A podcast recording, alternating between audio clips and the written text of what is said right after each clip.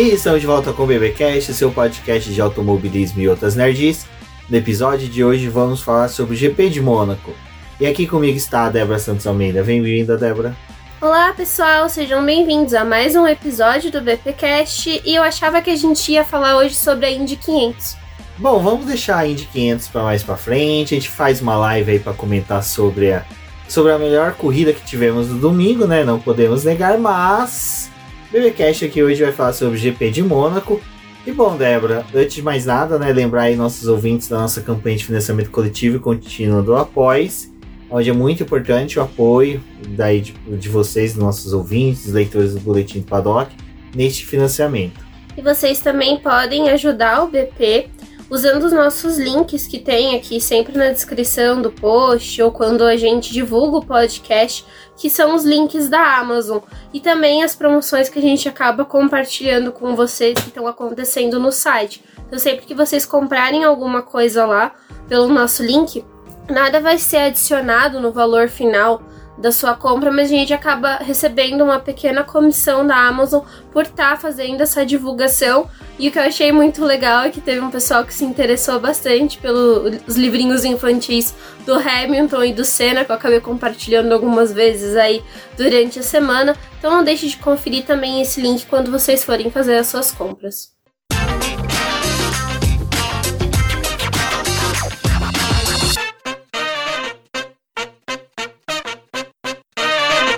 Bom, Débora, na verdade, a gente até pulou um BBcast, né? Porque era pra gente ter falado, feito o BBcast sobre o GP da Emília România, mas infelizmente nós tivemos adiamento dessa etapa em decorrência das enchentes que ocorreram lá na. Imola. Em Imola, desculpa, me fugiu. É que, cara, até antes do GP teve aquela brincadeira, né? Ah, GP da Emília Romana, perguntar pro Joe é Imola! né? Não, mas até o pessoal falando, é San Marino, tem tantos nomes, mas a gente sempre chamou de Imola, vai continuar sendo Imola. Mas infelizmente teve uma enchente lá muito feia, prejudicial demais para a região. A gente até viu o Tsunoda auxiliando lá na cidade hoje. Antes da corrida achei muito bacana que a AlphaTauri aproveitou a, a movimentação de fãs viu que todos, muitos fãs estavam presentes nas redes sociais compartilhou o link de fotos de como ficou a cidade e pedindo doações, né? Então. E a, a própria categoria, né, começou a fazer ações, os pilotos também, que tem uma, uma ligação maior, ou com é, Faenza, né, a Itália e outros pilotos também acabaram entrando na campanha. A gente está tendo um leilão das peças que seriam usadas né, pelos pilotos durante a etapa, como os troféus e o pneuzinho lá que é dado pro pole, foi autografado por todos os pilotos. Eles começaram a fazer um leilão, assim, muito caro, muitos, muitos euros para nós pequenos brasileiros. Mas é importante porque eles começaram a arrecadar dinheiro também para poder ajudar a cidade, né? Não só a Ferrari é italiana, mas a AlphaTauri ela tem um vínculo até maior, né? É uma equipe que a gente vê aí ligada com a Red Bull, mas ela é uma equipe italiana, ela é da região de Faenza e é bem pertinho da onde teve todo o, o problema com as enchentes, né, na Emília Romagna. É, Faenza também tinha passado por um problema duas semanas antes, quando estava acontecendo o GP de Miami, a AlphaTauri acabou divulgando que a região também estava sendo afetada por fortes chuvas e que alguns dos seus funcionários tinham tido problema por conta dessas chuvas e eles já estavam alertando os fãs. É, eu achei que foi importante o cancelamento da etapa, não tinha condição de fazer, por mais que alguns bonzões que estavam lá, né, começaram a querer falar que é fake news, fake news da, da enchente né? Falando, ai, não tá tendo, não dá pra poder ter corrida. E, gente, não é se tá sendo afetado só o autódromo, é to todas as pessoas da região ali também. A gente sabe que a Fórmula 1 cometeu vários deslizes em alguns momentos aí, correndo em lugares que a gente via que não deveria ter uma prova, mas ainda assim eles foram correr. E eu achei que foi importante cancelar o GP da Emília Romagna. A corrida não provavelmente não vai ser disputada esse ano mesmo. É, e também, assim, pelo que está sendo foi discutido né, durante a semana da corrida, é que é meio inviável é, reposicionar essa corrida no calendário, porque para você fazer alguma mudança, ela teria que acontecer depois das férias de verão ou roubar uma semana das férias de verão das equipes, né? Para que eles fossem correr. E aí ninguém vai querer mexer nas suas férias, porque assim, são três semanas em que as fábricas param de funcionar e eles realmente têm um tempo para poder passar com a família. A gente sabe que tem muita gente que vai continuar trabalhando, mas no ideal não seria tirar uma semana disso, né? Enquanto a categoria tá até discutindo a questão de férias iguais a que a gente tem no meio do ano, sendo as férias de inverno. Então provavelmente essa etapa não vai ser reposta e como o contrato com a Emília Romagna é até 2025, eles provavelmente devem estender o contrato até 2026 para poder compensar essa corrida que não foi feita esse ano. Bom, agora o legal vai ser, né, que a gente vai ter os carros da Aston Martin com motor Civic, né? Brincadeira. Mas uh, se finalizou, né? Formalizou, na verdade, a parceria entre a Aston Martin e a Honda, que a Honda vai fornecer motores para a Aston Martin a partir de 2026. Aí, né, foi legal que quando foi o anúncio, até foi bem legal que na, a, a noite anterior de sair o anúncio, já tava todo aquele murmurinho. A Débora, a Aston Martin vai anunciar bem na hora que a gente for dormir, ou a gente estiver se preparando para dormir, alguma coisa assim do tipo. E dito e feito, mas de qualquer forma, era uma pedra cantada que estava há muito tempo. Foi interessante que o rumor que a gente tinha de, de fechar, uh, uh, fechar essa parceria era aquela coisa, né? E o Alonso? Aí uns ficavam assim, não, mas o Alonso até lá já, né, aposentou. Mas o Alonso vai se aposentar mesmo, né? O cara tá cada vez mais, mais aguerrido, mais competitivo, ainda mais depois desse final de semana.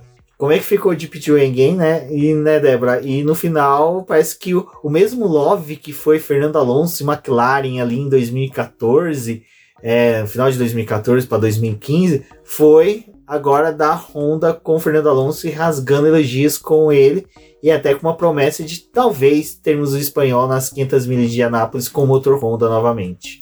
Então, a gente teve essa questão, né? Veio o anúncio. Óbvio que a, uma das maiores, assim, tipo, polêmicas era se o Alonso permanecendo na equipe, ele vai guiar com esse carro que vai ter uma unidade de potência da Honda. E até tem, acho que um ano, dois anos atrás, o Alonso foi perguntado sobre isso, né? Ele falou que foi um episódio infeliz da carreira dele e que se ele pudesse voltar no tempo, ele não teria falado aquilo publicamente, ainda mais na ocasião que foi publicamente. Publicamente. Tinha né? postado lá no Instagram. Não, teria falado nos bastidores. É, ele falou que ele não teria falado no rádio, onde as pessoas iam escutar e iam distorcer o que ele quis dizer. Mas ficou bem claro que ele estava querendo falar naquela época, né? É, ele estava tendo muito problema com a Honda e McLaren.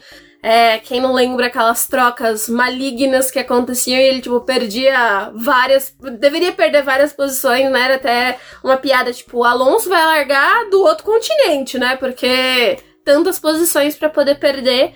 Mas repercutiu muito mal aquilo e, tipo, ele ainda permaneceu com a McLaren, porque foi no primeiro ano, né? Ainda, mas foi bem ruim, assim, porque o comentário aconteceu durante o GP do Japão e era a corrida da casa da Honda. Então, tipo assim, a situação tava bem complicada e ele soltou uma dessa.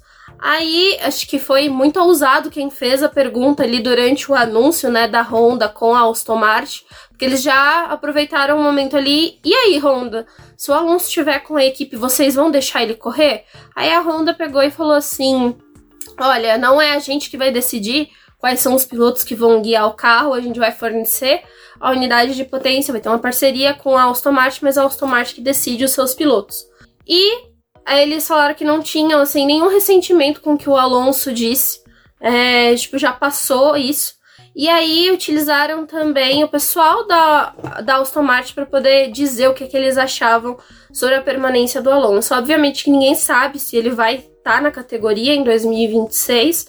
Ele ainda teria idade para poder correr, na né? idade não seria um, um, limitador, mas o que eles falam é, se ele continuar competitivo como ele está sendo agora, ele vai poder guiar os nossos carros em 2026 se ele tiver com a gente até lá. Vai que ele dá na louca e resolve ir para outra equipe ou realmente deixar a categoria. Então, é o que dizem, né? Parece que vai ser isso mesmo, ao mesmo passo que já tá todo mundo discutindo assim a possibilidade de um Yuki Tsunoda tá guiando pela Aston Martin nos próximos anos, ou talvez a contratação do próprio Ayumu Yuasa, que está fazendo um bom trabalho na base. Então tem muita coisa ainda para poder acontecer nos próximos anos. Acho que não é só se o Alonso vai continuar competitivo, mas é se no momento em que a gente tiver a troca dos motores, se a Honda vai estar tá competitiva, porque a gente vai ter a introdução de um motor mais sustentável, alguns conceitos vão mudar.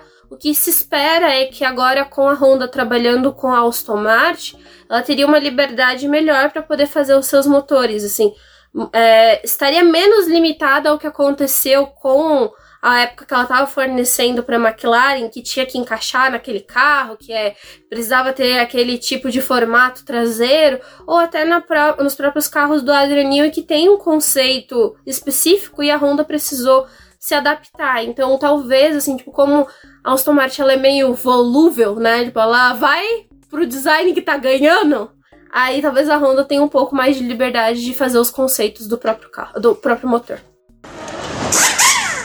Bom, Débora, a gente tá vindo no campeonato e tava todo aquele momento falando, não, vai ter atualizações para Emília România, Emília România, Imola, Imola, Imola, Imola, porque Emília România enrola minha língua.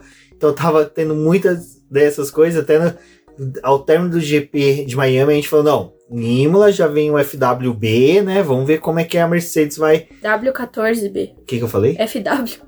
FW, FW é da Williams. É, apesar que, diga-se de passagem, se a Mercedes estivesse correndo com FW14B, que Estaria... salvo engano era o, o de. Não, o B era do. Salvo engano era do Prost de 93. Ah, o, o, o FW14 era do Mansell, B. Gente, me corrijam os fãs da Williams, por favor. Mas vamos lá. Era. Se a Mercedes tivesse com esse carro, com certeza ela estaria bem melhor do que estava esse final de semana, mas para Mônaco, né? Eles vieram ali já com aquele. Esqueceu o conceito do zero pod, né? Já tava com, ali com dois pods, mas não sabemos ainda o real alcance desse, dessa evolução aí, porque Mônaco é Mônaco, né? Mônaco a gente viu aí a Alpine fazendo uma graça que também a gente não sabe se é reflexo das várias atualizações que ela trouxe para a pista. É que assim, os times estavam viajando com as atualizações, né? Tava tudo preparado para poder ser usado na Emília Romagna. Não, é que você falou, tava todo mundo viajando nas atualizações. Sabe quando alguma pessoa erra ou comete uma cagada, você fala, mano, você viajou nessa? Mas eu, eu não sou tão especialista assim, não, não posso criticar, né? Eu critico as cagadas da Ferrari, mas dos outros eu vou deixar passar, né? Que a própria vida critique eles. Que a própria vida critique. Mas, assim, a, a, prova que a gente ia ter na Emília Romagna era o início de uma rodada tripla. Então, o que não foi aplicado para lá tinha que ser usado em algum lugar. O lugar que eles tinham era Mônaco. O problema é, tá todo mundo assim, tipo, pelo amor de Deus, não batam os carros, porque a gente já vai usar esse carro para teste em Barcelona. É, para quem não acompanha o BP ou não acompanha tanto a Fórmula 1, antigamente, um um longínquo espaço-tempo, Barcelona era o lugar que era usado para testes, né? Era o lugar que recebia pré-temporada antes do Bahrein enfiar o dinheiro na Fórmula 1 e ela falou: ok, vamos testar aqui. Barcelona era usado para poder fazer os testes e é onde você consegue os melhores dados dos carros porque é uma pista muito completa. As corridas lá costumam ser chatas? Sim, porque todo mundo já conhece aquela pista de olho fechado. Então, Barcelona esse ano vai ser muito importante. Fiquem atentos durante o fim de semana de Barcelona, porque provavelmente na classificação o que vai acontecer é os dois pilotos das equipes estarem próximos. Isso acontece porque a gente vai ter a, assim, a organização das forças do campeonato. Então a gente vai ter uma ideia do que está acontecendo na sétima etapa do ano e para onde que o campeonato vai se direcionar para o restante do ano. E aí as equipes também têm um norte para a forma como eles vão conduzir as suas atualizações. Se já começa a parar o desenvolvimento e pensar no próximo carro, ou se vai dando um gás para o projeto. Aí eu falei tudo isso porque é, é, assim, a gente teve a, a, os times levando as suas mudanças para Mônaco porque não tinha muito o que fazer e para a Mercedes era muito importante avaliar o carro durante o ano. Então eles fizeram vários testes é, na sexta e no início do sábado ali, verificando o pneu, o funcionamento do carro. É, eles tiraram, como o Rubens disse, o zero pod, então agora o carro tá parecendo mais a barca da, da Ferrari, né? tem, aquela, aquele side pod mais largo. Mexeram também em asa traseira, na parte traseira ali do carro, fizeram alguns ajustes. Mudaram todas as grelhas ali de cima de refrigeração do carro e que também dá o direcionamento do ar. E mudaram os radiadores do carro. E eles fizeram todas essas mudanças, mas eles tiveram um grande problema, que é a questão estrutural do carro o chassi não tinha como mudar. Então, assim, alguns posicionamentos da forma como esse chassi foi construído era para poder equipar o outro W14. Agora, esse novo W14 precisou se adaptar ao formato do chassi. E isso é ruim para Mercedes, mas era uma peça muito cara. Se eles fossem mexer nisso, ia ter tanto problema com o teto orçamentário, como ia ser necessário fazer um novo é, clash test, que é aquele de batida, para você verificar se tá tudo no lugar. Eles não mudaram o estrutural, só mudaram a aparência, assim, por fora e alguns componentes por dentro. É, reorganizaram eles para poder ver se o carro tem um pouco mais de desempenho. Bom, e como a Débora falou, como o Barcelona é tão importante, e o Barcelona é importante também por outros pontos. Ano passado, para quem não se lembra, a Mercedes apresentou um conceito com é, sidepods maiores, né?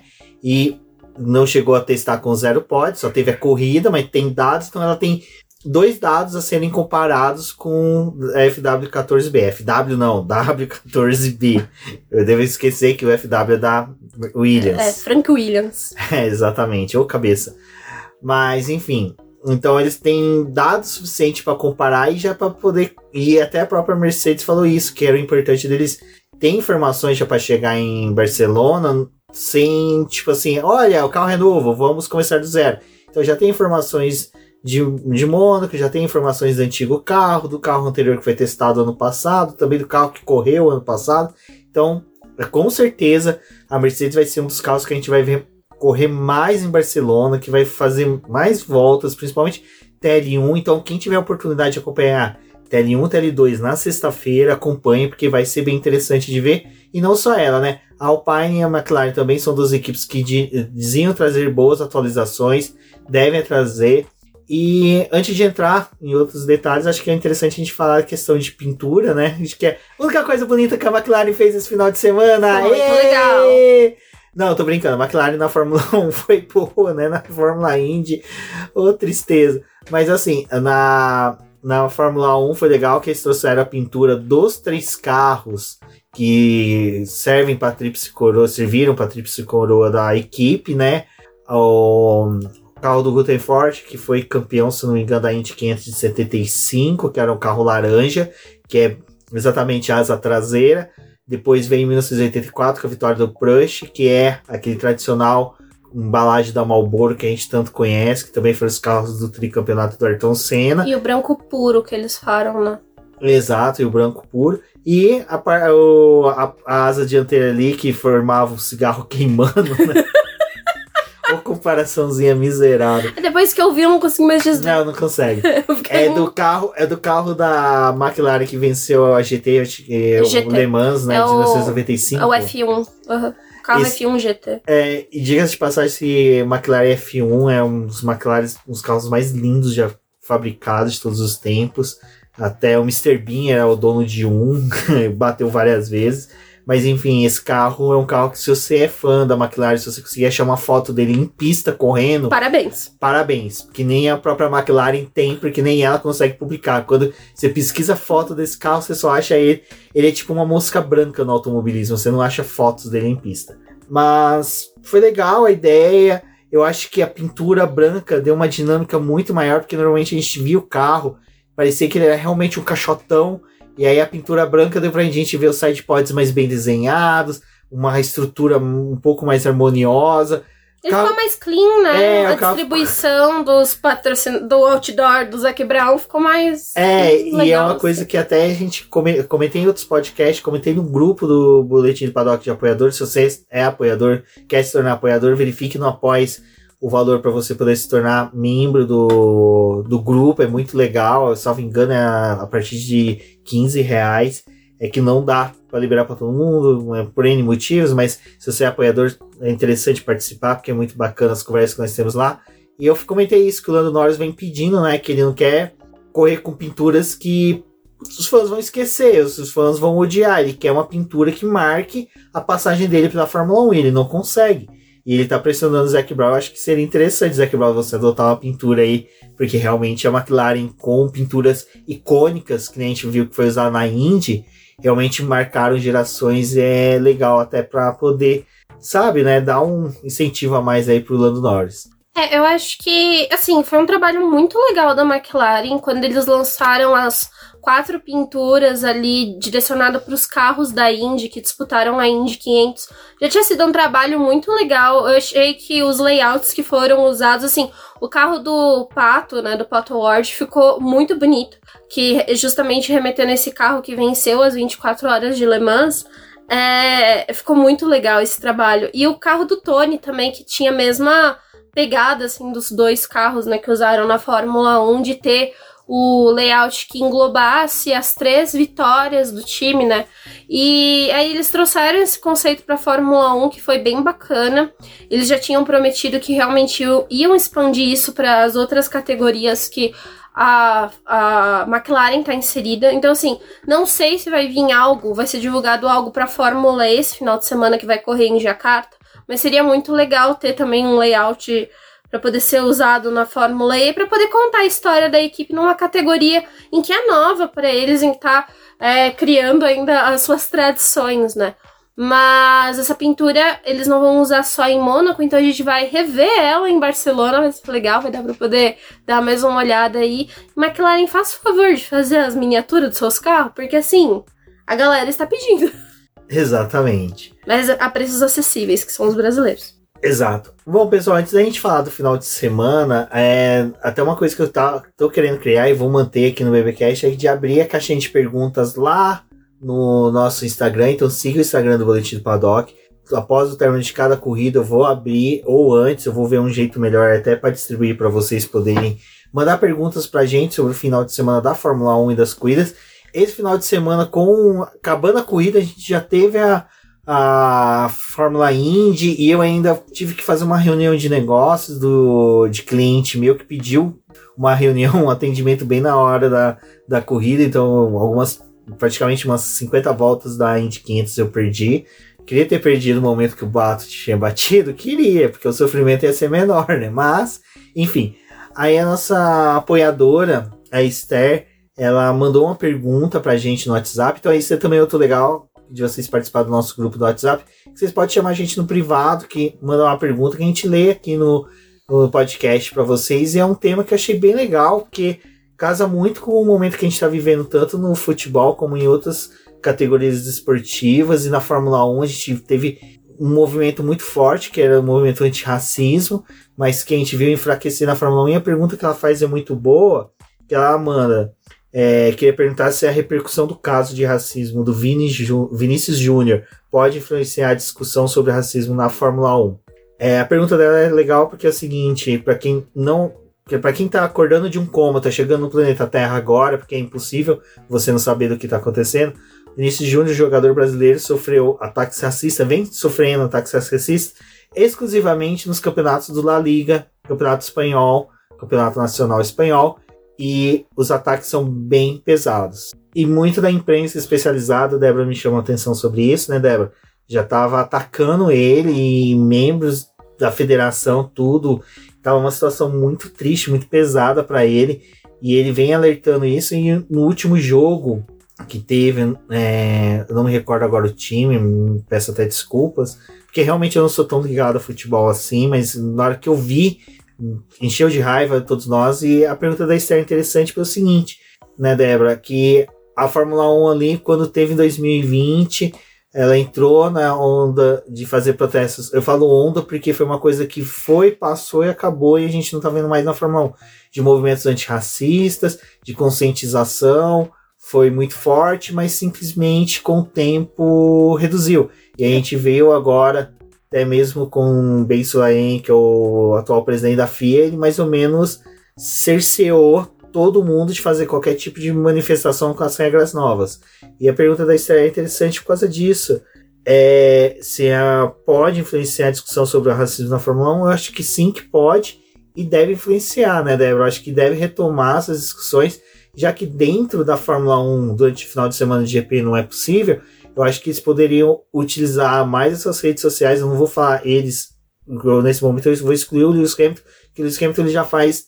É, ele se posicionou. Ele já se posiciona, caso, mas eu acho que não tem que partir mais dele, acho que tem que ser de outros pilotos, outros atletas e, que, e outras equipes que têm que sim que se posicionar contra o racismo e principalmente lamentar o que aconteceu com o Vinícius Júnior e se posicionar a favor dele e contra né, esse tipo de atitude. A gente sabe que muitos patrocinadores da La Liga tá na Fórmula 1, exemplo é o Santander, né, que é, até o campeonato é La Liga Santander, que tem que pensar, pô, a gente tem uh, clientes que são negros que devem ter se sentido ofendidos, a maioria se sentiu, acho pouco provável que não se sentiram.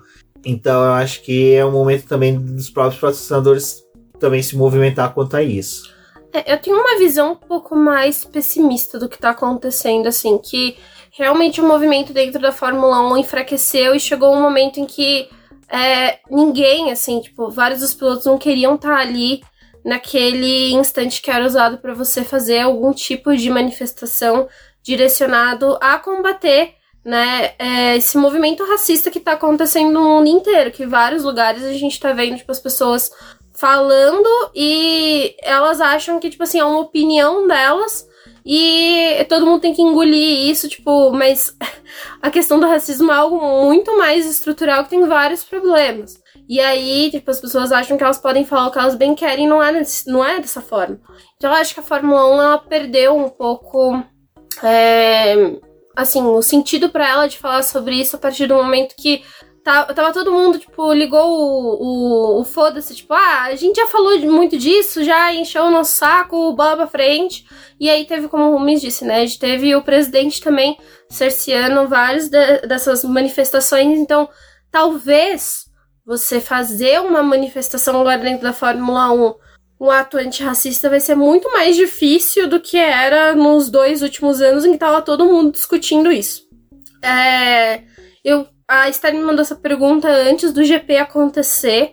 E eu até mesmo respondi para ela no privado que eu queria esperar o final de semana acontecer para ver se algo ia ser dito. E novamente a gente teve assim, mais o Hamilton falando que não, é inaceitável o ano que a gente tá em 2023, as pessoas ainda estarem cometendo atos racistas. E eu, como eu sou torcedora do Real Madrid, eu fiquei enfurecida com isso, porque, cara, o Real Madrid, ele é muito grande, mas ele é muito grande porque ele teve vários jogadores negros na história dele. E a conquista dos títulos muito se dá por vários jogadores brasileiros que saíram do Brasil e tiveram contratações e foram jogar lá. Até você comentou disso, foi uma coisa que o Vinícius Júnior falou.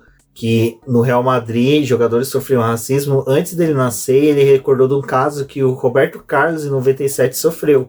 Aí eu fiquei surpreso com duas coisas. Uma, o Vinícius Júnior ser não ser mais novo, ter nascido tão depois de 97, e ele ter noção de um ato racista que aconteceu em 97 com o Roberto Carlos, e parece que para todos os outros torcedores, para todos os outros fãs do futebol, isso passou normal. Tipo, ah, o Roberto Carlos já saiu do futebol, beleza, dane-se. Desculpa, deve ter te cortado. Não, e o que eu fico pensando é que, assim, é um jogador que assim, teve muita dificuldade para poder ser quando foi contratado, né? Que ele era muito novo, e aí o pessoal achava que era muito dinheiro sendo desperdiçado num jogador como ele, mas a questão das perguntas não era sobre o talento do Vinícius Júnior ou quanto que ele poderia se desenvolver. A chacota que aconteceu lá fora pelo preço que o Real Madrid pagou para poder contratar, contratar ele é nítido um caso de racismo e eu não tô nem é, fazendo drama, não. É realmente, tipo, a imprensa de lá foi muito cruel com o que. com essa contratação dele.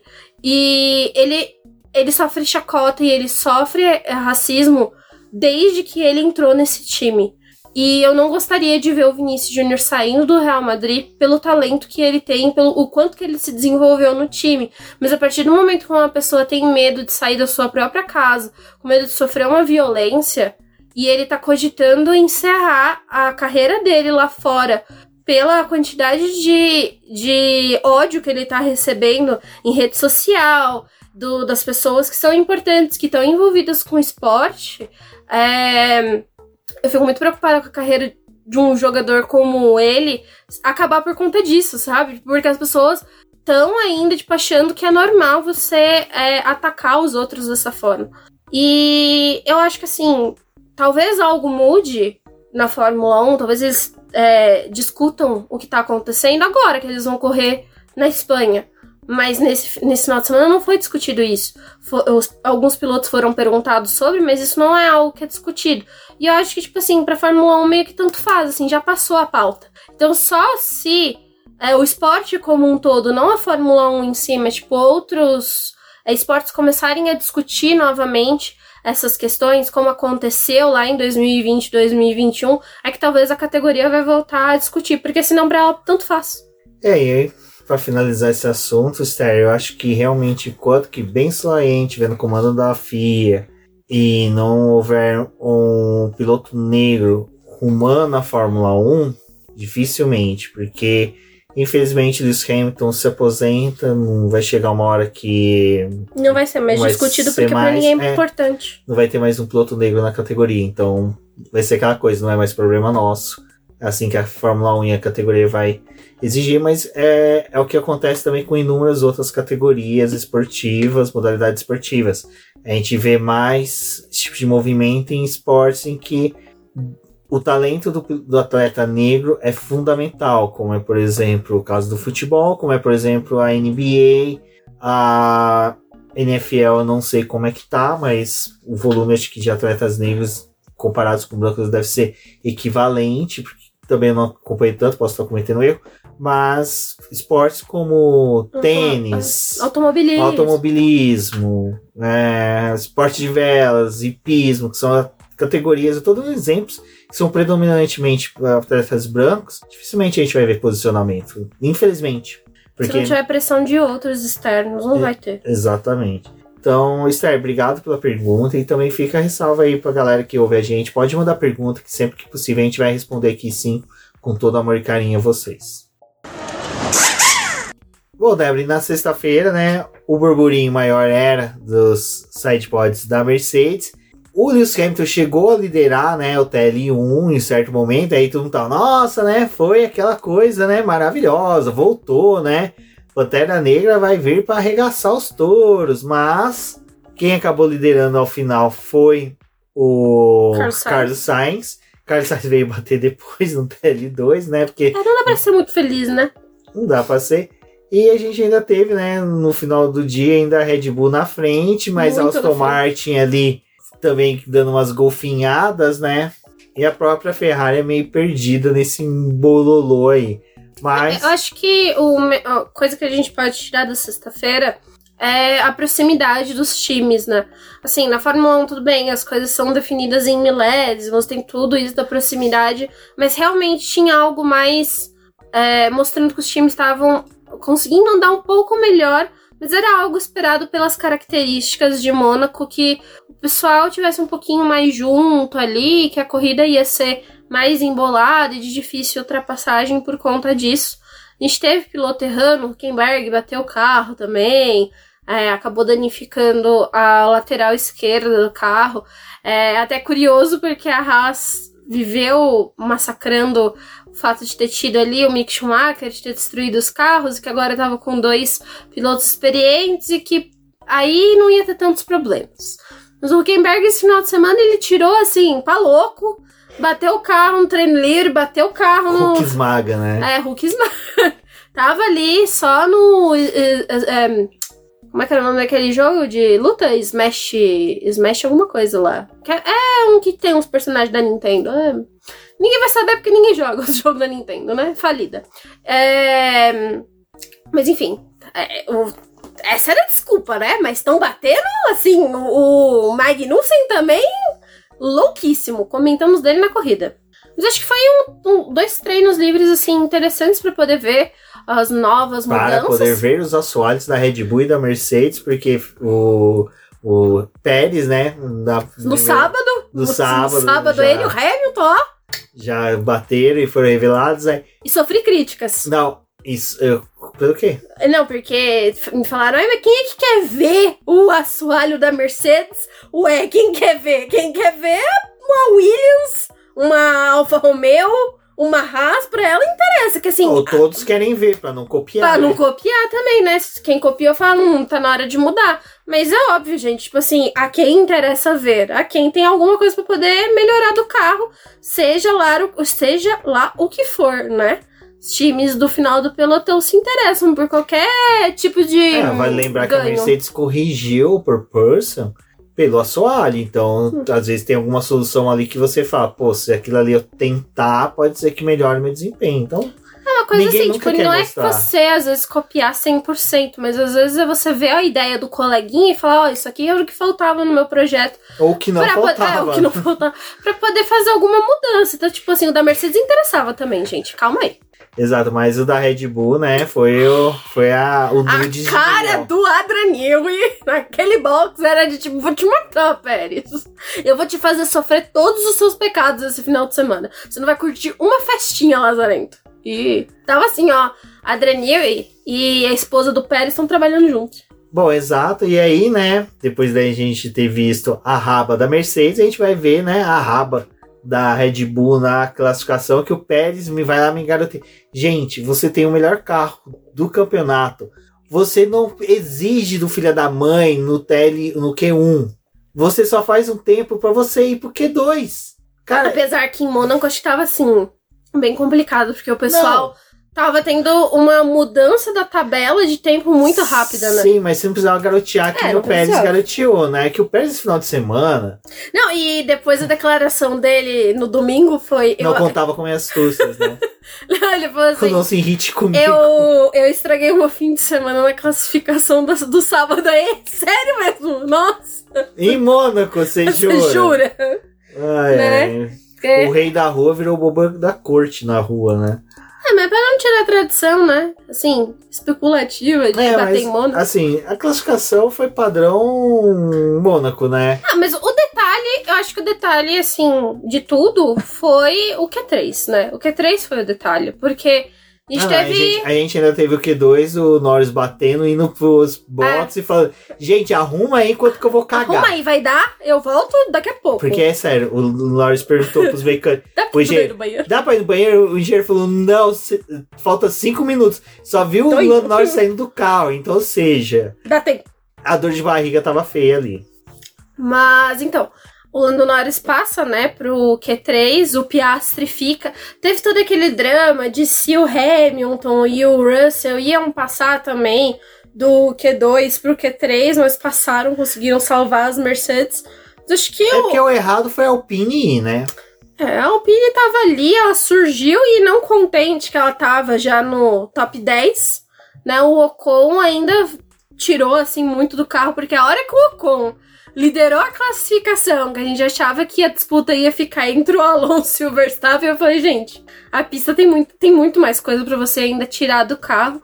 E realmente aconteceu, né? Toda a disputa que a gente teve. A, a disputa desse final de semana aconteceu no Q3, ficou Foi- limitada foi um ao saldo. QT, Foi muito legal. que a gente assistiu nos últimos anos. Foi um dos Q3 assim mais empolgantes, porque eu acho que não só a torcida nossa, assim, mas de muitos fãs da Fórmula 1 era de ver a possibilidade de uma pole do Fernando Alonso.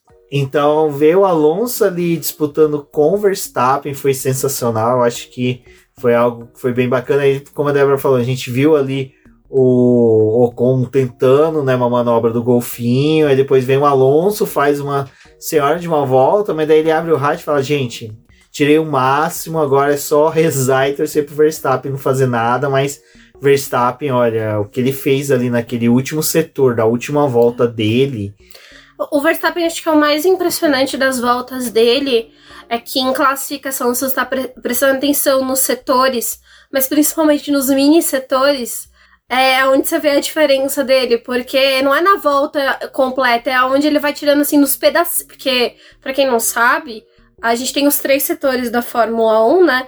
Mas ainda assim eles vão dividindo esses setores em mini setores. Então, tipo, o desempenho do carro em pequenos pedacinhos da pista. E às vezes a gente vê a volta do Verstappen, tipo, em verde, verde, verde, e ainda assim ele me- melhora o tempo. Mas é por conta desses mini setores que ele teve algum ganho. E é muito impressionante o que ele consegue fazer com o carro da, da Red Bull, assim.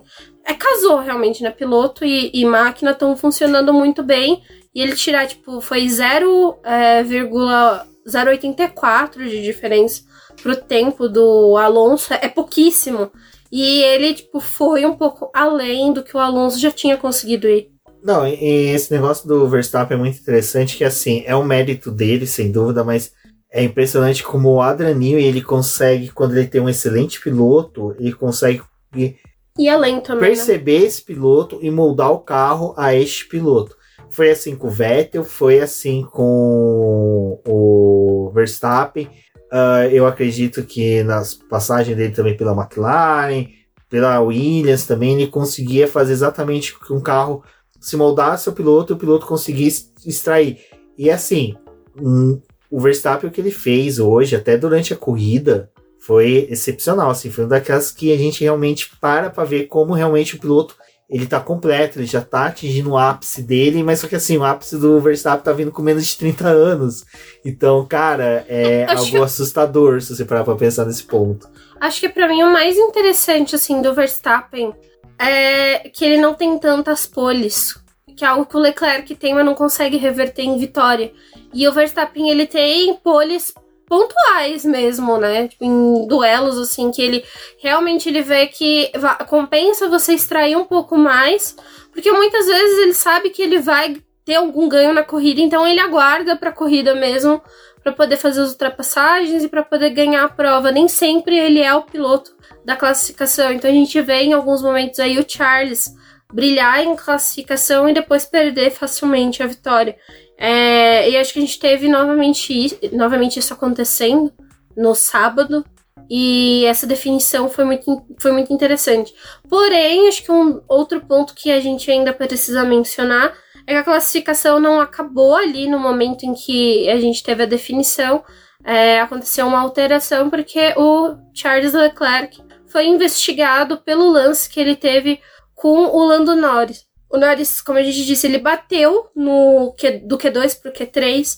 McLaren fez ali a troca da, da, da barra da suspensão, né? Eles fizeram uma mudança para ele voltar para a pista, então os mecânicos trabalharam ali muito rápido. A posição, o décimo lugar do Norris estava garantido porque ele já tinha passado e não era um caso de você fazer uma mudança muito além que ia mudar a configuração do carro. E a McLaren fez o trabalho para que ele voltasse no final do Q3 para a pista. E ele volta e quando ele tá dando a volta rápida, o Charles fecha ele ali no túnel de Mônaco. E o Charles foi punido, perdeu três posições no grid de largada. Então, ao invés de largar da terceira posição, ele começou em sexto. E aí todo mundo que tava ali acabou herdando né, uma posição. Foi o caso do Ocon, que saiu né, na corrida do terceiro lugar o Sainz era o quarto e o Lewis Hamilton era o quinto colocado. A cabeça tá boa. tá excelente. Bom. É que eu passo o resumo pro meu pai. é uma coisa bem interessante. O pessoal que é apoiador do BP lá do grupo já sabe, até alguns pais já sabem que é a, a Débora, tipo assim, na sexta ela já passa pro pai dela por telefone, ela liga, oi pai, tá tudo bem? Tá tudo certinho aí e tal. Ela já passa todos os horários todas as corridas do final de semana. Aí no sábado à noite ela liga de novo para saber como é que ele tá. Ela passa um feed de tudo que aconteceu no, no, no sábado, classificação, tudo. Às vezes, se ele assistiu, ela também comenta as coisas. E depois no domingo, quando ela liga, também comenta um pouco de como foi a corrida. Normalmente ele lamenta pelo Leclerc, fala como o Leclerc é azarado, né? Como a Ferrari tá ruim. É que agora ele não tá vendo muito Bottas. É, exatamente. agora ninguém vê o Bottas, então... Pra ele, o Bottas saiu da categoria. que delícia. Bom, no domingo de manhã, tão esperada chuva não chegou, mas ficou aquele alerta de chuva que todo fã de Fórmula 1 já conhece. Dentro de tantos minutos teremos chuvas, dentro de tantos minutos teremos chuvas, dentro de tantos minutos vocês são os idiotas e continuam aguardando a chuva e torcem pela chuva para que a chuva aconteça e traga emoção para a pista. Mas eu já tava até desacreditada da chuva, porque assim, a hora que eu acordei para assistir a Fórmula 2 lá na 4h40 da manhã, para assistir a Fórmula 2, é, tava um sol, tava aquele dia espetacular em Mônaco, sabe? Pessoas acordem para poder ver a corrida da Fórmula 2 e não tinha nuvem no céu, tava lindo. Eu falei, ah, chuva, que chuva! ah, nem, nem vou me preocupar com chuva. E aí, beleza, né? Começou a corrida, não tinha chuva mesmo, então bora pra corrida. Só que assim, começou a corrida, fez tipo Interlagos, né? As nuvens fez. Uh! Ê! Olha mais aqui! E aí, né? Como o Rumis disse, as equipes começaram a se degladiar ali pra poder ver quem era a melhor Maju, né? Pra poder passar a previsão do tempo. Porque em umas equipes falou assim, tipo, ah, um belíssimo sol pra você ir passear no parque. E, e outras equipes estavam assim, vai chover. Vai chover, viu, galera? E aí teve um povo que ficou assim, um pouco desavisado. Não, o mais interessante é o pessoal trazendo a notícia, não. Não, que a McLaren e o Lando Norris criaram uma classificação para chuva, né? Então esse classe 2 que eles falaram, provavelmente, né, previsão de chuva. Aí a McLaren me faz o favor de dois, duas voltas antes da chuva torrencial começar, parar. Parar o Norris e colocar pneus duros. E aí, não pior, o Alonso me repete isso. Comédia. Tudo bem. Eu achei mais escroto não é o Alonso fazer isso, é, é o fã bonitão no sofá falando, ah, ele perdeu a corrida por isso. Não, ele perdeu a corrida porque ele largou em segundo, Verstappen em primeiro, o Verstappen tem o melhor carro do, da temporada. Mas, mas e é o Verstappen. Não tinha eu chance. Sou, eu sou a fã de sofá também, entendeu? E tava torcendo muito pelo, pelo Alonso. Eu, eu tenho uma coisa para poder comentar mas da estratégia Alonso, dele. Mesmo se tivesse comparado e colocado não, intermediário. Mas, mas, mas a, a, a Aston Martin, ela foi assim. o melhor final de semana que ela tinha para poder ganhar uma corrida era em Mônaco. É, era o melhor. E aí. Se eu, fizesse a pole. Não, não, não é só isso. Na largada, não, não ia ter chuva. Não teve chuva, não, não ia não prejudicou ninguém ali. Cada um fazia a sua estratégia. Pô, cara, o Verstappen largou de médio, o Alonso em segundo deveria ter largado de médio. Vamos largar de duro. Não. Vamos largar de duro pra ele ficar mais. Aí eles foram conservadores no começo. Na hora que tem a chuva, que era onde eles poderiam ousar e falar, não, Vamos fazer diferente. A gente é o, é o primeiro time dos primeiros colocados que vai parar. Vamos colocar o pneu intermediário. Vamos pro tudo ou nada. Porque eles poderiam ter usado para aí... Ah, não. Vamos colocar o médio aqui.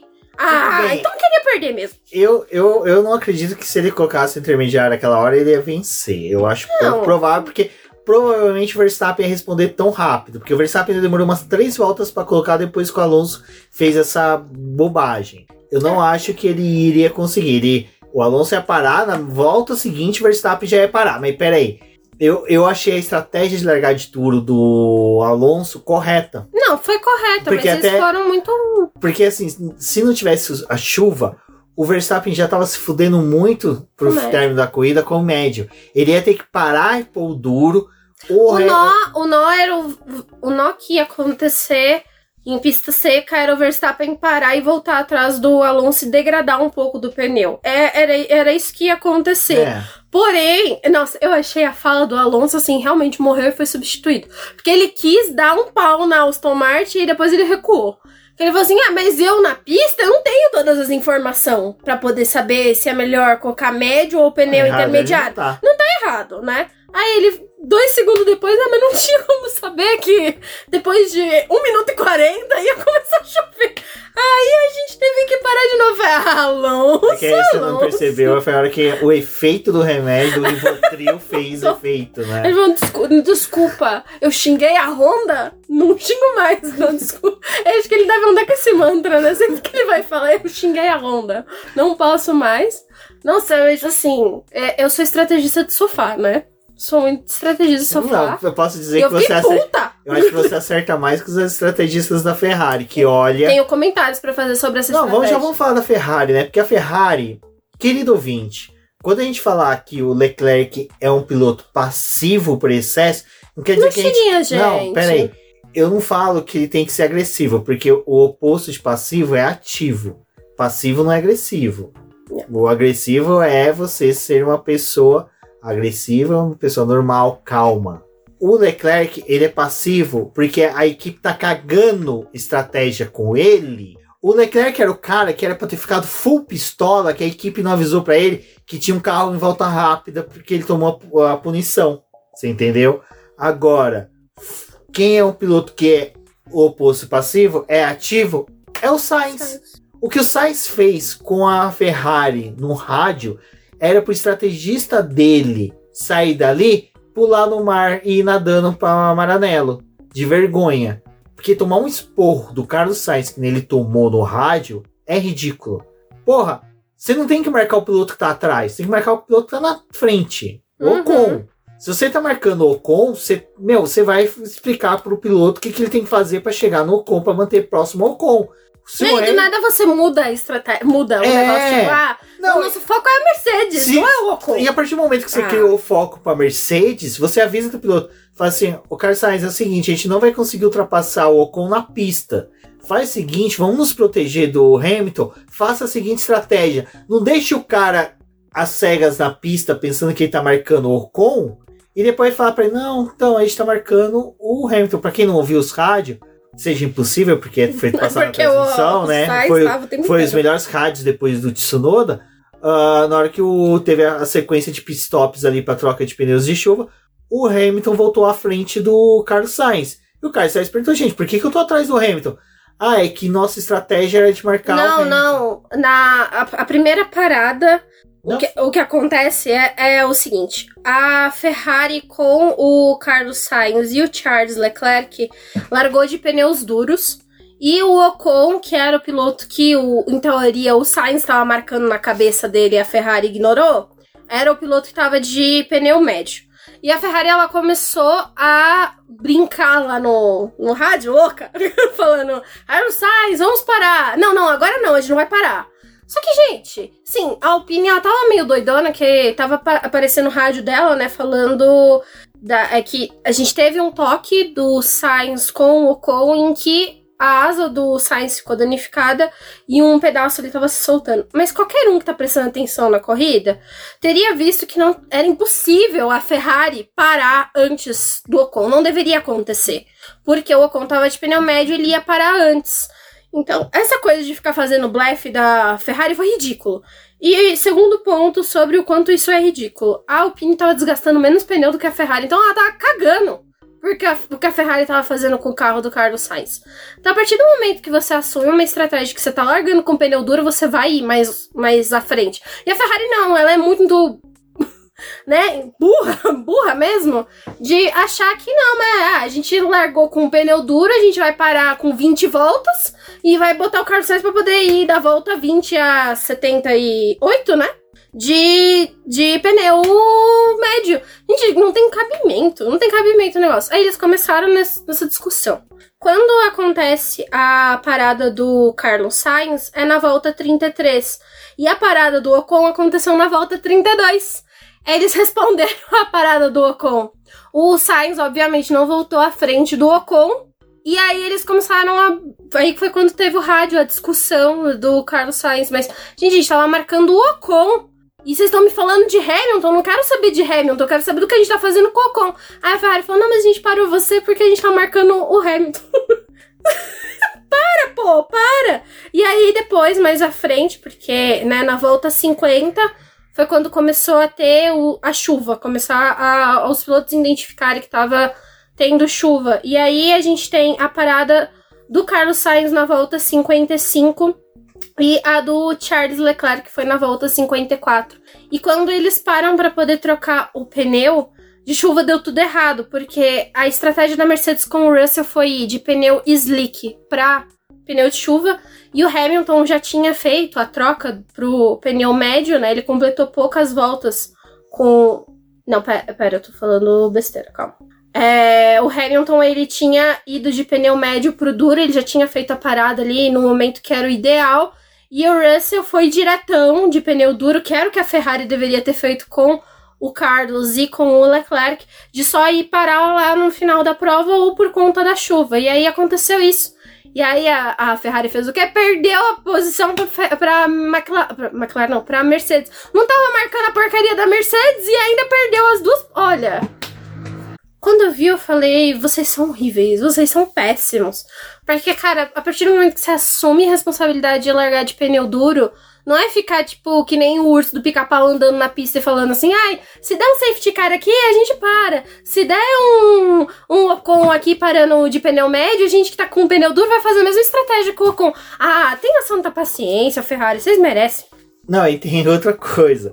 A gente até comentou que, né, que a melhor estratégia até de pneus, a certo ponto, foi do Alonso, porque ele largou de um pneu duro que já tinha sido cozinhado Sim. no treino classificatório, né? Que é aqui que é cozinhar.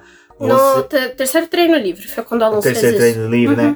É você pegar o pneu duro, o pneu que você vai utilizar na corrida, dá uma volta na pista, tira toda aquele Calceira. eh, cera dele, dá até uma segunda volta, só para dar uma aquecida, devolve ele, que daí ele vai pra manta. É a volta aquecida de. é essa volta aquecida você faz com o controle da temperatura que você faz. Você eleva a temperatura dentro dele a um ponto em que você prepara a borracha para ela poder. Ela vai, tipo, voltar a esfriar e ela vai entrar, tipo, na estrutura que ela deveria ter para ir pra pista. Quando você usa um pneu em que você só vai pra pista, tipo, que nem você usa ele liso.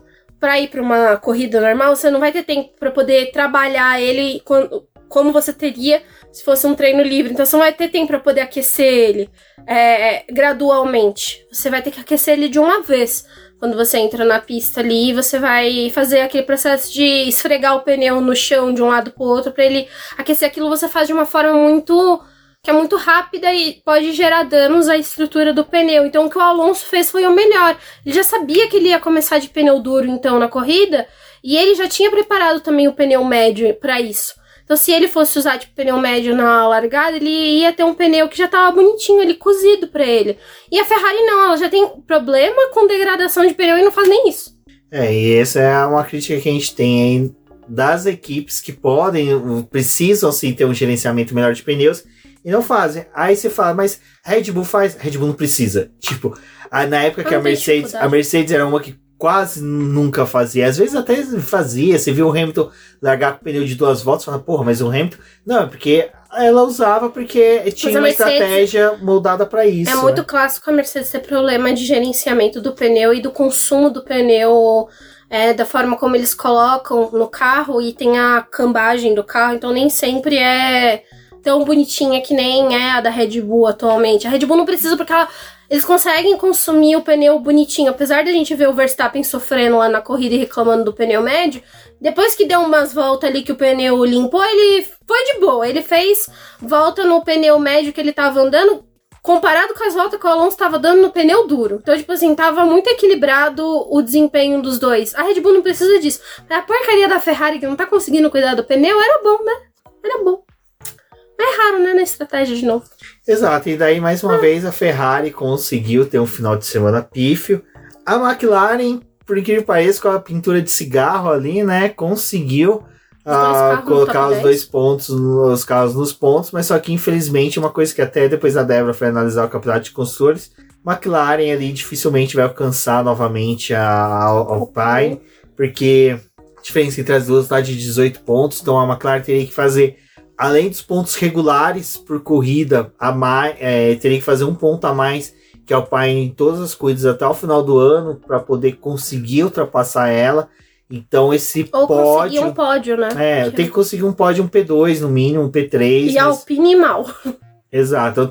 Tem que torcer para um abandono duplo novamente da Alpine, como foi na Austrália, e pontuar bem para poder conseguir. Então, só um GP caótico para colocar a McLaren de volta na briga aí por essa posição. É, acho que o, o que vale ressaltar é que assim, a gente não sabe como que vai estar a Alpine nas próximas corridas. Mas era um carro que no começo da temporada não chamava muita atenção. Eles realmente, tipo, saíram da posição que eles estavam em 2022 para uma posição muito mais crítica em 2023. E dentro da Alpine a gente tá tendo todas aquelas críticas pro Otmar Schaffenauer que, né, eu acho que foi válida, viu, CEO, assim, da Alpine. Se estiver escutando, eu apoio você, as críticas. Se tivesse me consultado, não tinha contratado o Otmar. Mas e- essa corrida também veio pra Alpine para poder tentar salvar um pouco do pescoço do Otmar, né? Porque o negócio tá pegando pro lado dele e a Alpine tá precisando de resultado. Então veio aí esse pódio em Mônaco, num circuito que é muito prestigiado. O Gasly também teve um bom resultado, então pontuou é, ali com, com a Alpine. Eles tiveram uma corrida interessante. O Ocon fez o trabalho dele de defender tanto de Sainz como de Hamilton. Garantiu esse terceiro lugar, ajudou bastante o Otmar aí, né? Então, vamos ver como é que as coisas vão seguir pro restante do ano, mas provavelmente a Alpine tá cravando a sua posição aí no campeonato de construtores. Acho que realmente vale a pena ficar atento ao que vai acontecer em Barcelona, porque Barcelona vai dar uma ideia do que é as dos, a, a, força assim dos carros, né? Em pista, o como que tá funcionando o campeonato. Agora, como eles vão conseguir se portar nas próximas corridas já é bem diferente, né? É uma corrida que pode ser caótica e tanto para McLaren como para Alpine é o Japão, que geralmente tem chuva, tem essas coisas de embaralhar o grid. É uma outra corrida que é muito travada, que é Singapura. É importante você se classificar bem, só que lá tem o problema das retas, né? Hungria então também. a McLaren pode ser que ela sofra por causa da, da quantidade de, de retas. Mas é uma corrida que tende a ser caótica em Singapura. E Hungria, como você disse. Não, é, porque, assim, eu vou ser sincero, é... eu acho que esse resultado que teve da Alpine não reflete muito, eu acredito que não reflete muito no que vai ser o resto do ano da equipe. Eu acho que foi realmente uma manobra de golfinho, tentando responder todas as críticas. A gente via isso muito comum na própria Renault, Uhum. na época também até da Lotus. Então, até na época da Force India, por exemplo, era bem comum você ter uma etapa que eles iam muito bem, mas na etapa seguinte o motor estourava, pipocava alguma coisa, porque realmente às vezes eles usavam o máximo que podia de potência, o máximo que podia de desempenho, e depois colhiam os azares nas etapas seguintes, mas pelo menos é aquela coisa. Tem um pódio do Ocon agora, aquela Tá. pódio que vai ser utilizado como estandarte para falar, não, nossa administração tá boa, só precisamos ter calma com ela. E eu acho que o, o ponto interessante do que aconteceu é que Mônaco é uma pista muito diversa, né? É um circuito muito travado, não tem muita oportunidade de ultrapassagem mesmo, a não ser que você, tipo, se jogue para poder tentar fazer uma ultrapassagem, como foi o caso ali do, do Magnussen no Sargent, né? Tipo, que ele passou e o resto foi passando pelo Sargent, tipo, arrumou um buraco ali. Mas com o Ocon, a gente viu a disputa dele com o Sainz, o Sainz acabou perdendo é, um pedaço da asa. O Ocon, ele tava muito empenhado em manter aquele terceiro lugar, porque ele sabia também que ia ser muito difícil de ultrapassar ele. Então, ele tava fazendo traçado defensivo quando é, o Hamilton também chegou nele. É, era uma oportunidade da, da Alpine conseguir esse bom resultado. E é o que a gente tá dizendo, tipo assim, pode ser que aconteça isso de novo, mas a posição da Alpine não é essa. A posição da Alpine não é poder brigar com a Aston Martin. Nem acredito que, tipo assim, com as atualizações que eles trouxeram pro carro em Mônaco, a gente vai ver, tipo, a Alpine tão próxima de uma Aston Martin, de uma Ferrari, tipo assim, ah, saiu do buraco ali que ela tava e agora vai brigar na frente. Não é Acho que é muito difícil. Acho que numa pista que nem Espanha vai ser onde que a gente vai ver realmente. A Espanha vai ser realmente onde a gente É. vai ver onde que Ferrari, McLaren, Alpine estão. Então, Quem é, é onde a Ferrari tá na disputa com a Aston Martin, né? Porque É, se tem uma disputa tem com uma a Aston Martin, se já não é a Mercedes que assume a terceira Exatamente. colocação, né? Bom, e no final, como a gente comentou, né? O Verstappen venceu e venceu com categoria, venceu realmente com todos os méritos. Eu acho que nem a chuva foi capaz de Não, parar. nem a chuva. E olha que ele brigou muito ali com a chuva. Foi um momento ali tenso, acho que pra corrida dele. Eu acho que. É porque o, nem ele sabia o momento de parar, é, né? eu acho que o Verstappen nunca teve um momento de cagaço na carreira dele. E hoje foi o dia de cagaço. Mas ele mandou muito bem. Assim, o desempenho dele em pista foi excepcional. Não concordo com a votação de ter sido o começo. É mais uma daquelas voto, votação do pilotos emocionados, porque Ocon vai, ele herdou, herdou o pódio por causa do Leclerc ter sido punido. Assim, eu. A gente. Eu e o Rumi não somos muito fãs do Ocon. Porém, eu acho que assim, a corrida desse final de semana dele foi boa. Pelo trabalho que ele fez na classificação, ele não simplesmente chegou ali no terceiro lugar. E a incompetência foi muito do Leclerc de ter sido punido ali, sabe? Tipo, ele não tem sorte em Mônaco e vamos admitir que é isso mesmo. E Mônaco passa batido, assim, nem, nem olha. Ó, foi ótima a cara do, do, do Giovinazzi lá, tipo, pra Ferrari, meu Deus. Eu tô nessa equipe e a gente vai disputar as 24 horas de Le Mans, a gente vai tomar no, de novo. Giovinazzi com a cara, né? Eu tenho o mesmo número de pódios que esse cara. Nenhum. E fiz menos merda esse ano. Não, não praticamente fez nenhuma merda esse ano. É, né? esse ano ele tá de boa. Quem, faz, quem fez ca- caquinha foi o companheiro dele de equipe. É. Exatamente, é o mesmo número de pods. Olha só que coisa, né, Rubens? Verdade. Tô tirando aqui aquele pod do, do E tem Antônio. menos corridas. Tem menos corridas. Mas vai sofrer nas 24 horas de novo, né? Porque assim. correr com a Ferrari é dessa forma. Mas. Eu gostei da corrida do Ocon, assim. Ele foi bem, ele conseguiu controlar. Fiquei irritada com aquela batida dele com o Sainz, fiquei, mas acontece, né? E, tipo, você tá disputando com o Ocon, né? Ele não é, não é um cara muito fácil de ultrapassar. E o Ocon vive dando trabalho para companheiro de equipe. Imagina se, se- se ele já azucrina os companheiros de equipe, imagina um cara que não tem nada a ver com ele. É óbvio que ele ia dar um jeito de crescer na corrida pra cima de uma Ferrari e de uma Mercedes. Então gostei da corrida dele, só pra pontuar isso.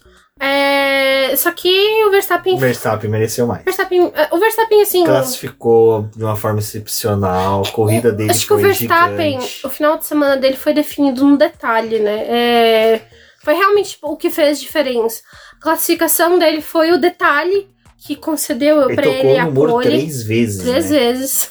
Deu Caramba. várias beijoquinhos ali, como ensinaram pro Hamilton, pra poder conseguir o resultado.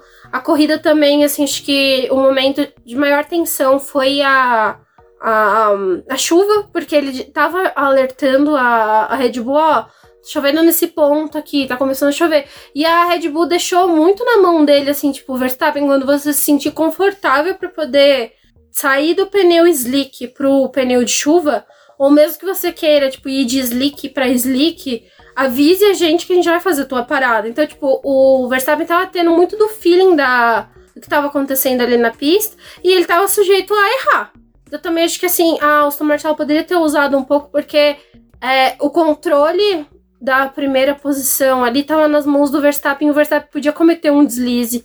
Então, é um pouco da minha crítica àquela estratégia da Aston Martin, que ela podia ter feito algo diferente para poder tentar uma vitória. Porém, o Verstappen estava muito alinhado, né? E quando ele termina a corrida, ele termina a prova com 27 segundos de diferença pro Alonso.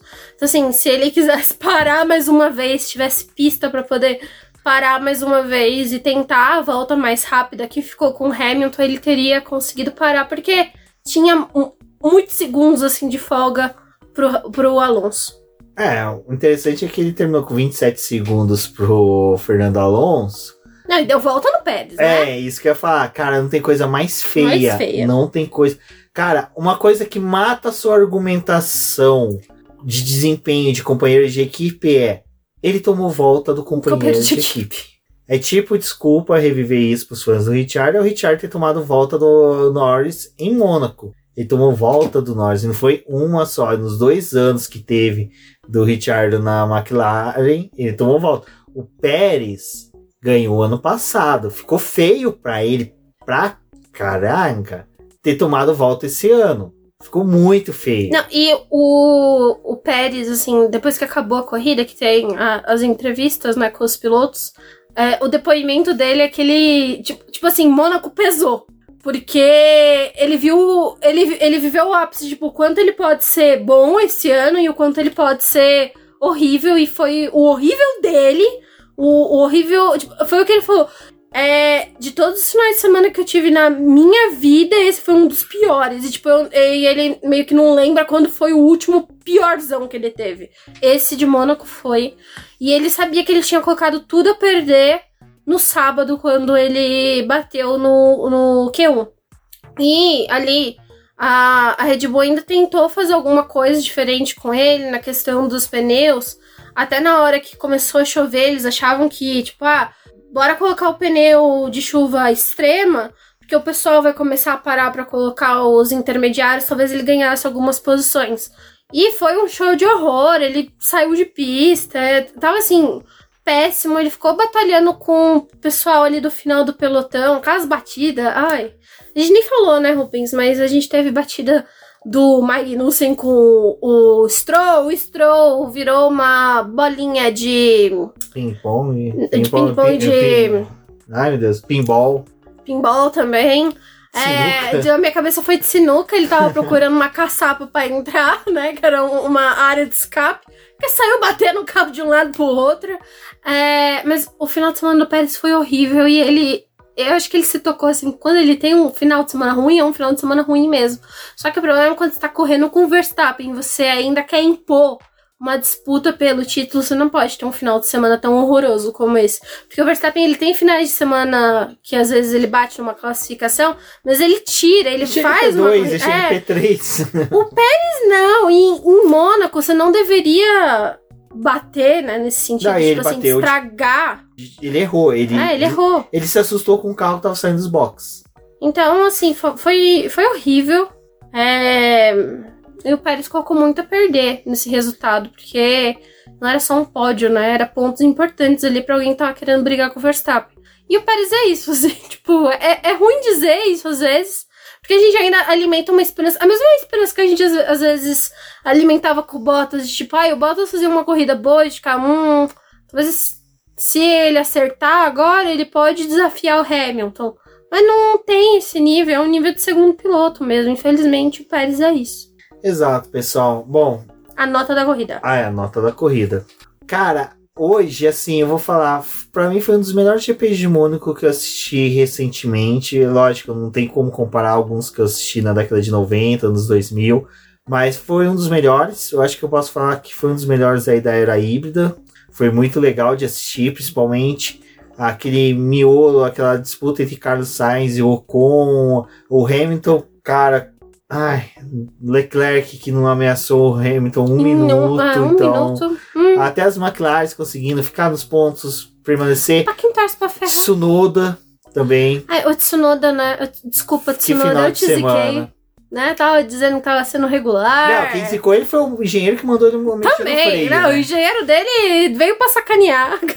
Não, e o pior é que ele ainda me fala, ai, não tem como eu mudar. E ele mudou, né? Ele mudou o balanço Não, ele do mudou porque provavelmente os engenheiros devem ter mandado assim, não, muda que vai parar de tá ruim, e piorou. E fi- ficou pior. Mas eu acho que assim, cara, eu daria uma nota 8, porque o GP ali na hora que choveu foi legal, e eu gostei que a Fórmula 1 não teve cagaço. Eles foram, né? Não, teve um momento ali que foi só bandeira amarela local, tira o carro rápido, volta na hora do acidente Nossa. do Stroll. Poderia ter sido uma bandeira vermelha. Eficientíssimo o trabalho do pessoal de Mônaco, é incomparável a vários outros circuitos. Acho que tipo, um dos melhores é Mônaco. Singapura também costuma funcionar também é bem, de porque é o Mônaco. pessoal de Mônaco, né? Eles levam para poder. Leva o pessoal, treina o pessoal de lá. É Brasil, que funciona muito bem. Acho que, Que é uma escola pra todo que é uma mundo. escola para todo mundo, né? Sempre importando soluções para outros ou- outras pistas. tanto que é a engenheira lá. A que Raquel vai, Locke. Que vai pra Singapura. Vai, foi para Singapura.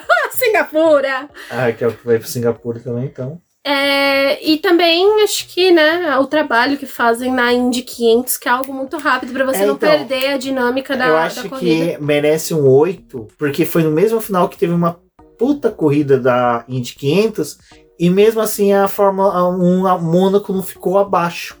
Porque É, foi um uma coisa que eu comentei com o pessoal no Twitter. Eu falei, gente, pra uma corrida de Fórmula 1, o Mônaco foi excelente, foi muito boa. Eu Então eu dou 8. vou, pra poder fazer a minha nota, eu vou puxar o gancho de uma coisa que tava. Uma categoria que eu acompanho puxou né, no Twitter. Que a Fórmula E tipo, mostrou que teve várias ultrapassagens lá. E na Fórmula 1, cadê as ultrapassagens? Não, não tava acontecendo. É, eu achei assim, de péssimo gosto comparar, ainda mais uma categoria que adora não se comparar às outras, então não corre. A característica da Fórmula E é correr em circuito de rua, corre em Mônaco, e aí eles não queriam ter essas comparações Fórmula 1 e Fórmula E. Então, por um tempo, eles não usavam o circuito completo de Mônaco, que é o que a Fórmula 1 usa, para poder também evitar comparações. Agora usa. E, gente, os carros da Fórmula 1, Fórmula 2 e Fórmula E são completamente diferentes. A, a Fórmula 1 tem um carro muito grande, principalmente pela questão de acidentes que a gente teve ao longo dos anos, da necessidade de reforçar a segurança. É, as unidades de potência também mudaram. Então é um carro muito maior, ele carrega muito mais coisas que alguns outros carros não carregam. O carro da Fórmula E tem segurança? Tem, tem uma segurança absurda porque eles correm em circuito de rua e também precisa preservar os pilotos, né, de possíveis batidas. Porém, o carro da Fórmula 1 tem um trabalho aerodinâmico muito maior do que o carro da Fórmula E. Isso daí não tem como negar. A Fórmula E ela quebrou muita cabeça para poder desenvolver o Gen 3, tentando fazer ele um carro mais aerodinâmico do que era um Gen, o Gen 2. E ainda assim, o W14 carro... tem uma eficiência aerodinâmica melhor que o carro da que Fórmula Que o carro da, da, Fórmula E. Então, é, é aquela coisa. Quanto mais eficiência também você tem, você ainda gera aquele turbilhão atrás do carro. Então, por mais que você tenha o um efeito solo, você ainda tem coisas que faz atrapalhar quem tá vindo atrás. Não é perfeito. Não é, eles, eles não conseguiram, com a mudança do carro de Fórmula 1, tornar a categoria muito mais dinâmica. Tem circuitos que funcionam, tem circuitos que não. Mônaco é um que não funciona. E assim, se for colocar em questão de régua, de velocidade e é. de entrega, Fórmula E tem que se comparar com uma Fórmula 3. E aí você pega uma corrida da Fórmula 3, uma corrida da Fórmula 2 em Mônaco, tem ultrapassagem, tem. É Mas bem até legal. na Fórmula 2 não teve esse final de semana. Foi uma corrida bem. Você acabou de quebrar o que eu falei. É, desculpa.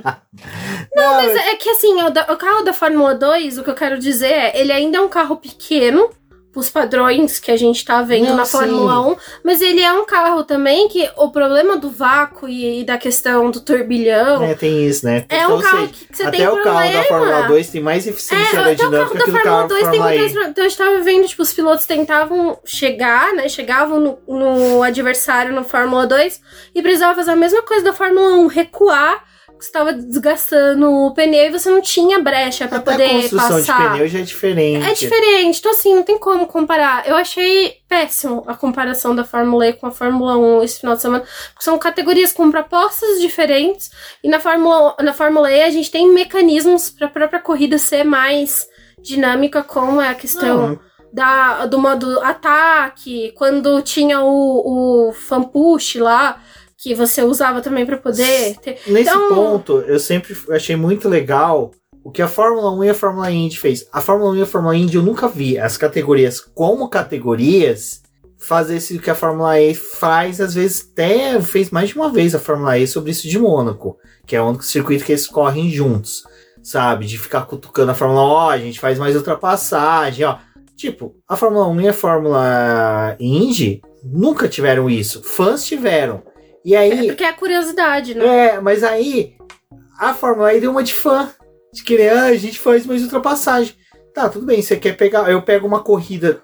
Quanto tempo tem a Fórmula E? 10 anos? 9. 9. Vai, eu pego a corrida de 1959 que teve na Fórmula 1, ou seja, no nono ano da Fórmula 1. Com certeza deve ter tido muito mais ultrapassagem, deve ter sido muito mais emocionante que qualquer corrida da Fórmula E em Mônaco. Não, eu, assim, eu, defendo as corridas da Fórmula E em Mônaco. Não, não é, essa não é a minha, minha o, crítica. O GP do Brasil, o Epix do Brasil, de São Paulo, para mim, até agora a Fórmula Indy 500 milhas, para mim tinha sido a melhor corrida do ano. Que eu, que eu assisti, que eu assisti. Eu achei uma das melhores corridas que teve mesmo, foi sensacional. Mas só que daí, cara, chega nesse momento em que, em vez de você querer criar uma união e falar assim, olha, nós também corremos, parabéns Fórmula 1 que apresentou um excelente espetáculo em Mônaco. Não. Vem e quer cutucar. Não, e é aquela coisa, né? As duas e é- categorias é... são chanceladas pela FIA. A FIA sabe o problema que tem nas duas. E a Fórmula E ela tá quebrando a cabeça para poder continuar sendo tão competitiva. Então ela tem que gerar esses mecanismos. As propostas são diferentes. Tipo, essa não, não é. Eu adoro as corridas da Fórmula E em Mônaco pela dinâmica que, que elas têm. Porque é uma, é uma corrida, tipo, tem ultrapassagem, tem as... Mas é que o carro possibilita isso, não é o que o carro da Fórmula 1 possibilita hoje. E a, a briga da Fórmula 1 hoje é, quer dizer, sempre foi, né, pelo desenvolvimento de tecnologia e da questão aerodinâmica, que não é o negócio da Fórmula E. A Fórmula E ela tá discutindo o caminho sustentável e o desenvolvimento da, da eletrificação como algo para você, tipo, substituir os carros a combustão. É, é, são propostas diferentes. Então, assim, dito o, o que eu queria comentar da, dessa alfinetada da Fórmula E que foi desnecessária, É, eu acho que assim, em questão de ultrapassagem, eu já esperava que a corrida da, da Fórmula 1 ia ser desse jeito. E talvez assim, eu esperava algo diferente no ano passado, quando era o primeiro contato dos novos carros com o circuito de Mônaco. No ano passado a gente já teve uma ideia que não ia ter corrida dinâmica porcaria nenhuma lá, que ia ser desse jeito mesmo, porque os carros estão muito largos. Gente, eles vão passar ali naquele hairpin tem batida, é pancadaria na primeira volta. E isso aconteceu na Fórmula 2 também o hairpin ali e, e, a entrada pro túnel eram os momentos tipo, que o pessoal tava mais batendo. Então, é, eu, eu não daria 8, daria um 7 pra corrida. Acho que a corrida foi boa. A chuva ajudou a dar um up ali naquele final. É, vou tirar um ponto porque a Ferrari me decepcionou muito. não, a Ferrari vem Ferrari levou um ponto, entendeu? Chega! E assim, chega. Não quero mais. O Valese é. me alertou. então é isso, pessoal. Agradecer a todos aí que ouviram o BBcast. Como sempre, compartilhem, convidem os amigos para ouvir. Diga pra gente nas redes sociais o que você ouviu. Você vai estar tá ouvindo esse podcast na sexta, porque a na gravação terça. na terça. Na sexta, vai que a pessoa tá ouvindo na sexta, ela é. falou, nossa, o Rubens falou justamente para mim. Oh, obrigada. E aí você vai estar tá ouvindo a gente assistindo, né, os TL1, TL2 aí da GP da Espanha. Mas para quem ouvir, muito obrigado. Lembrando que terça-feira à noite teremos a nossa live. E se tudo der certo, na quinta-feira também teremos uma live pré-GP da Espanha. Ou para falar de Indianápolis, vamos ver aí como tudo vai se dar durante a semana. Um forte abraço e até a próxima. Até a próxima.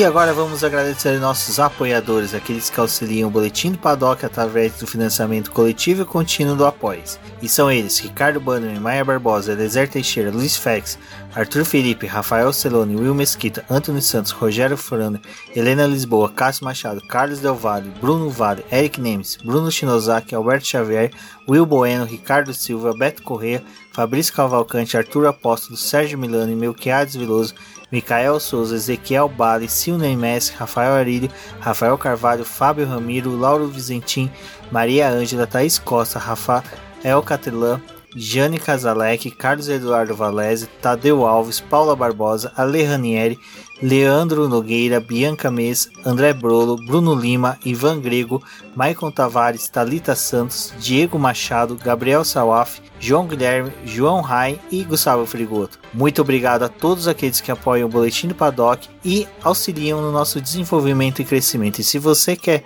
apoiar também o Boletim do Paddock, entre em contato com a gente através dos nossos perfis oficiais ou acesse o link apoia-se.com barra Boletim do Paddock e lá você terá as opções de apoio ao Boletim do Paddock. Um forte abraço e obrigado! Isso é tudo, pessoal!